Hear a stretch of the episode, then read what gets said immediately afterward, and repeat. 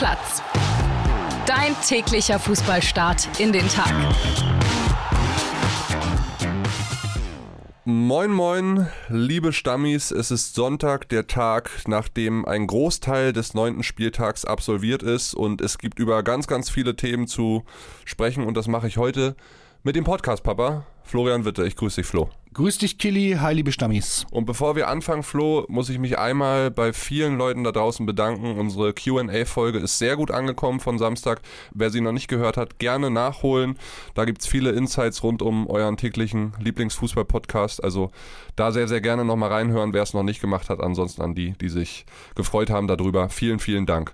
So, Flo, und dann machen wir das, wofür wir hier sind und sprechen über die Fußball-Bundesliga von Samstag und fangen an mit dem Topspiel vom Abend. RB Leipzig gegen den ersten FC Köln und sagen wir mal so, dieses Topspiel war wahrscheinlich das einseitigste der Saison. 6 zu 0 am Ende, da war die Messe gegen den ersten FC Köln schon gelesen. Zur Halbzeit Werner, Openda, Raum und nochmal Openda. Nach 45 Minuten stand schon 4 zu 0 und Cesko und Baumgartner haben spät noch den ja, finalen Deckel drauf gemacht. 6-0 für Leipzig. Boah, die haben mich sehr enttäuscht gestern Abend. Die Kölner. Ja. Ja, muss man sagen, wir haben auch am Balken bzw. im Großraumbüro bei uns gesprochen und da fiel schon ein, zwei Mal das Wort, das ist absolut nicht Bundesliga-tauglich von Köln und das sehe ich auch so. Letzte Woche Baumgart äh, Tränen des Glücks gehabt äh, durch den Derby-Sieg gegen Gladbach. Jetzt muss er eigentlich Tränen gehabt haben, weil das ziemlich schrecklich anzusehen war. Auf der anderen Seite diese Leipziger Offensivmaschine, wenn die läuft, dann läuft die und ist sehr beeindruckend anzuschauen. Ich sag mal so, ich habe zwischendurch gedacht, bei Leipzig würde wahrscheinlich Davi Selke auch 20 Tore machen. Also wenn die Jungs da erstmal wirbeln, das ist irre. Nichtsdestotrotz 6 zu 0. Köln darf sich so nicht abschlachten lassen. Und so langsam habe ich da meine Zweifel, wie groß die Chancen auf den Klassenerhalt da wirklich sind. Es war sehr, sehr hitzig zwischen beiden Mannschaften. Die Trainer haben sich auch brutal aufgeregt. Ich glaube, Leipzig aus meiner Sicht hat es so ein bisschen besser weggesteckt. Auch so die Schiri-Entscheidungen, die vielleicht mal gegen sie gelaufen sind. Marco Rosa hat sich auch früh eine gelbe geholt, hat seine Mütze zur Seite geschmissen. Steffen Baumgart nach dem 3-0 dann wieder getobt und vieles auch am Schiri festgemacht. Ja, da war irgendwie Leipzig die Mannschaft, die das äh, besser wegstecken konnte. Und ich meine, 6-0 spricht am Ende für sich, ja? Gut, dann kommen wir zu der sehr, sehr coolen Nachmittagskonferenz, weil die hat extrem viel Spaß gemacht. Wir haben etliche Elfmeter gesehen, wir haben fünf rote Karten gesehen. Weiß nicht, wann wir das schon mal erlebt haben in der Konferenz und richtig viele Tore und fangen an mit Gladbach gegen Heidenheim. Die Partie geht am Ende 2 zu 1 aus. Der erste Gladbacher Heimsieg in dieser Saison. Player auch endlich mal wieder getroffen zu Hause, seit August 22 nicht mehr. Also über ein Jahr musste er warten. Dingshi dann zwischendurch ausgeglichen, aber Gladbach mit dem glücklicheren Händchen am Ende. Für Gladbach ein richtig wichtiger Sieg, Flo. Genau, hätten sie nicht gewonnen, wären sie wirklich richtig unten reingerutscht. Jetzt ist man mit neun Punkten so im unteren Mittelfeld. Ich habe allerdings so ein bisschen das Gefühl, dass es da nicht weiter rausgeht für Gladbach, weil sie es halt einfach nicht schaffen, jetzt mal eine Konstanz reinzubringen. Und das müsste jetzt kommen. Da müssen mal drei, vier Siege kommen, dass man so Tuchfühlung aufnimmt zu so Mannschaften wie Frankfurt oder Freiburg. Solange das nicht passiert, wird man, glaube ich, sich damit abfinden, dass es immer so ein Auf und Ab ist und die Saison ähm, sich da abspielt in diesem Niemandsland, wo man eigentlich nicht so gerne sein will. Ja, drei, vier Siege, das ist ja schon relativ hochgehangen. Sie schaffen es seit einem Jahr ja quasi nicht mal zwei in Folge genau. zu holen.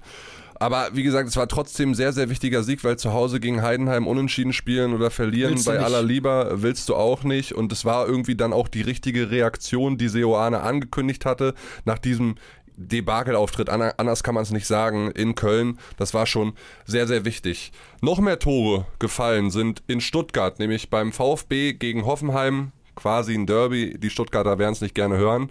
Am Ende 2 zu 3 und damit ja, halten die Hoffenheimer auswärts die Stange hoch, haben jetzt alle Auswärtsspiele diese Saison gewonnen. Der VfB Stuttgart dagegen muss die erste Heimniederlage einstecken, lag auch früh schon zurück. Prömel hatte zum 1-0 getroffen, dann stand sogar 2-0 durch das erste Ligator für Hoffenheim von Wout Weghorst.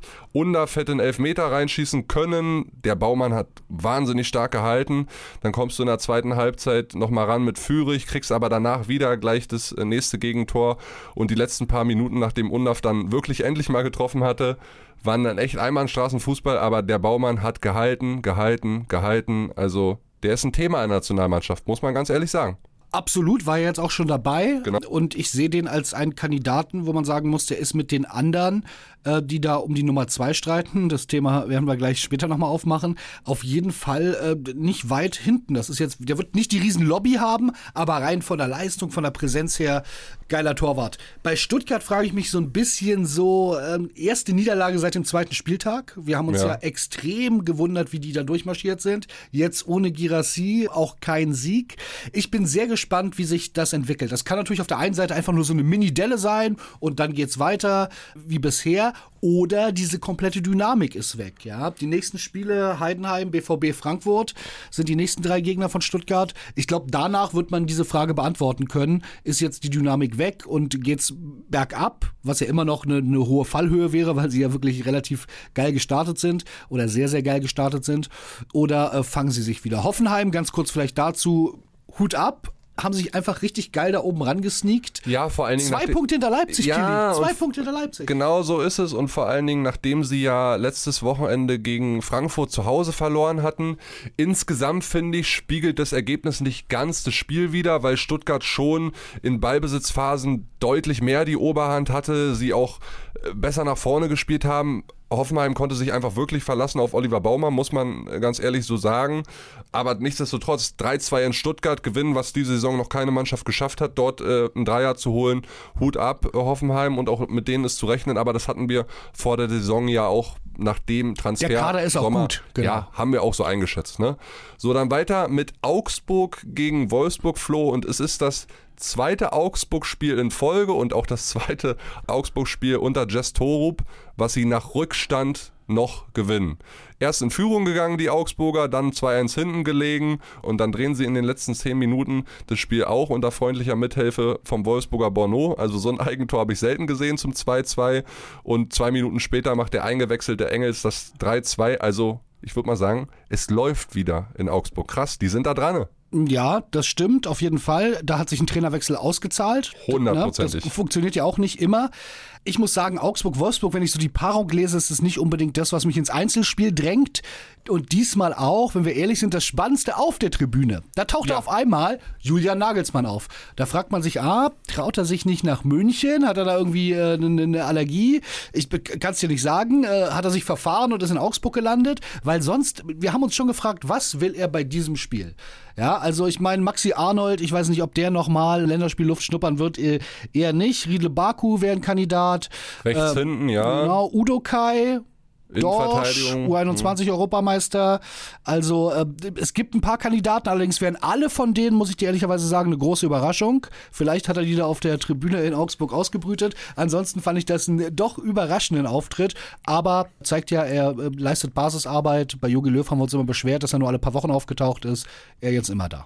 Du hast ja gerade ein paar Spieler genannt, weshalb er hätte da gewesen sein können. Ich glaube, es war keiner von denen. Ich rechne da eher mit dieser Mittelstürmerposition, weil es ist ja nach wie vor so, hinter Niklas Füllkrug willst du wahrscheinlich für den EM-Kader noch einen nominieren, der ähnliche Qualitäten hat, Bälle festmachen kann, starkes Kopfballspiel, gut in Zweikämpfen, hohes Anlaufen, Pressen früh und so weiter.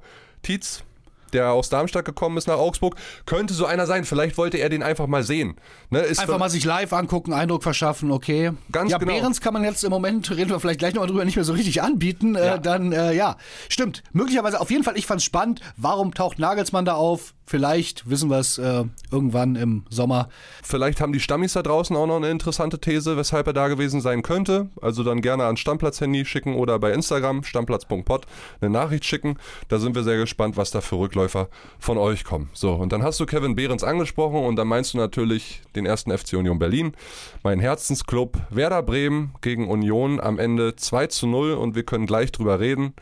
Hören aber erstmal rein in die Sprachnachricht von André Albers. Deswegen war er nicht hier im Podcast, sondern er war gestern im Weserstadion. Das erste Mal übrigens mit seiner Herzensdame. Nebst Gattin, habe ich bei Instagram gesehen, ja. Genau, es ja, war ihr ja. erstes Werder Bremen-Spiel im Weserstadion. Schön, oder? Hören wir mal rein.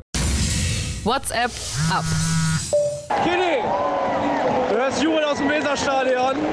Werder Bremen gewinnt 2 zu 0 gegen Union Berlin. Und ich sag dir ganz ehrlich, ne? Wenn man in einer zweiten Halbzeit im Weserstadion um einen Sieg nicht mehr zittern muss, dann weißt du, wie schwach der Gegner war. Erste Halbzeit 0 gegen Elend.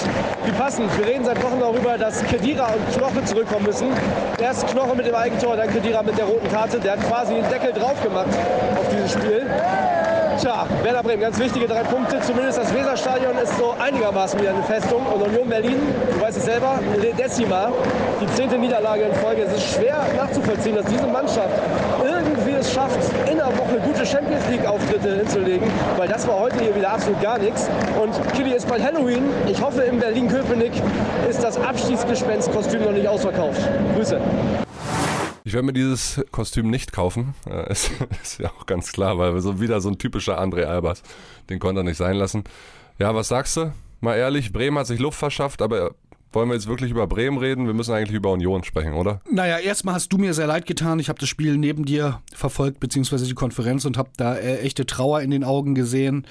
Und ich glaube, die ist auch angebracht. Äh, ich glaube, wir müssen vor allem langsam über das Thema Urs Fischer reden. Ich persönlich bin da hin und her gerissen. Union ist jetzt im Abschiedskampf, da brauchen wir uns, das brauchen wir nicht mehr wegdiskutieren. Äh, es wird einfach nicht besser in der Bundesliga. Im Gegenteil, als Club musst du dich halt irgendwann fragen, ob du dir das mit einer Mannschaft dieser Qualität und auch dieser Kosten, also das ist ja keine billige Mannschaft, leisten kannst und willst. Didi Hamann, wohlgemerkt, äh, oft eine steile These auf zwei Beinen mit Hemd und Sakko. Ja. Also ne, darum, ich will nicht sagen, der ist die alleroberste Instanz, aber er hat immerhin jetzt schon mal gesagt, er könnte sich vorstellen, dass möglicherweise möglicherweise jetzt dieser Zeitpunkt erreicht ist. Ich persönlich kann es mir nicht vorstellen, Kili. Frage an dich, wie siehst du das aus der Fansicht?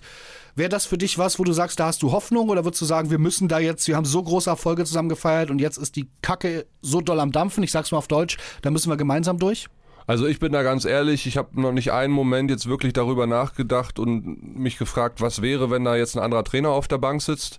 Ich halte Urs Fischer nach wie vor für den richtigen Mann. Der hat in den letzten Jahren einiges richtig gemacht. Nun, gut, nun ist die Situation zum ersten Mal in der Vereinsgeschichte in der Bundesliga so, dass du dich akut mit dem Abstiegskampf beschäftigen musst. Das musstest du sonst nach neun Spieltagen eigentlich nie in all den Vorsaisons. Aber Oliver Runert hat ja als Sportgeschäftsführer auch schon vor einer Woche gesagt, wir analysieren die Situation intern. Wir haben uns dazu committed, jetzt mit Urs Fischer auch weiterzumachen.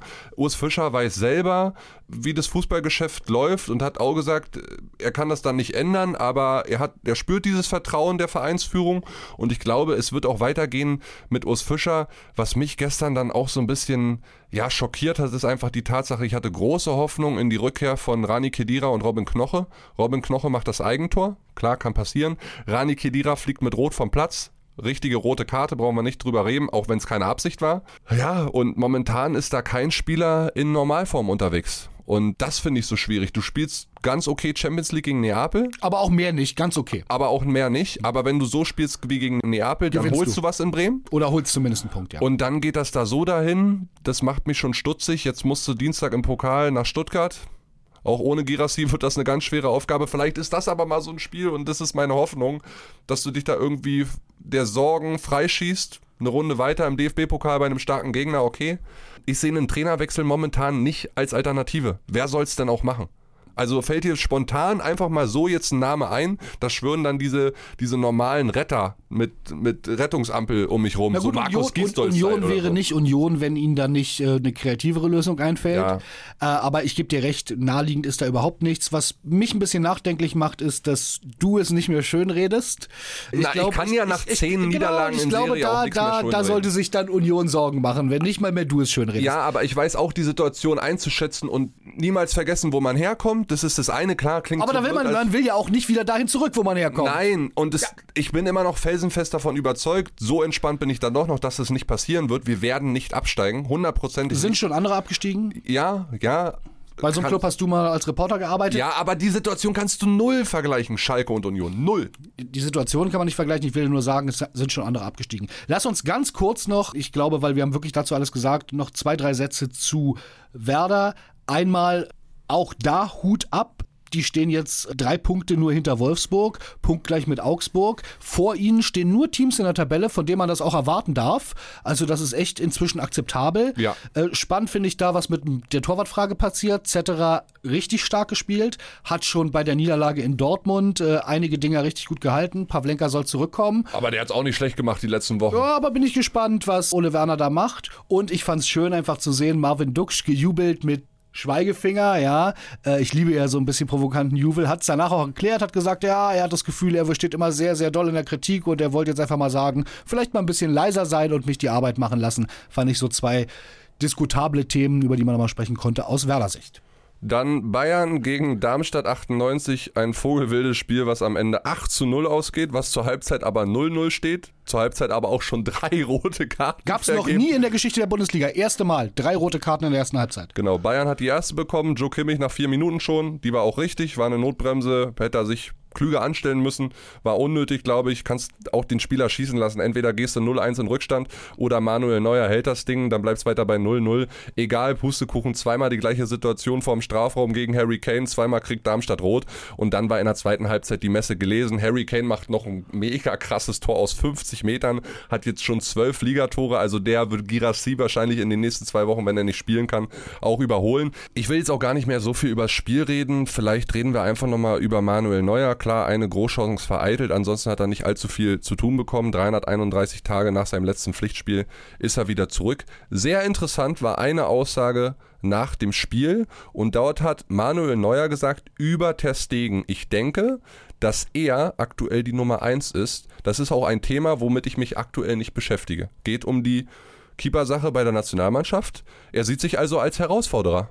Ja, ich habe tatsächlich nochmal den Kollegen zurückspulen lassen, der mir das gezeigt hat, auf dem Laptop, das Interview danach, weil das ist so überraschend von Manuel Neuer, das zu hören. Ich meine, erstmal ist es ja ein Fakt. Jetzt kann man sagen, der sagt einfach die Wahrheit. Natürlich ist er die Eins, der andere hat äh, ein Jahr kein Fußball gespielt.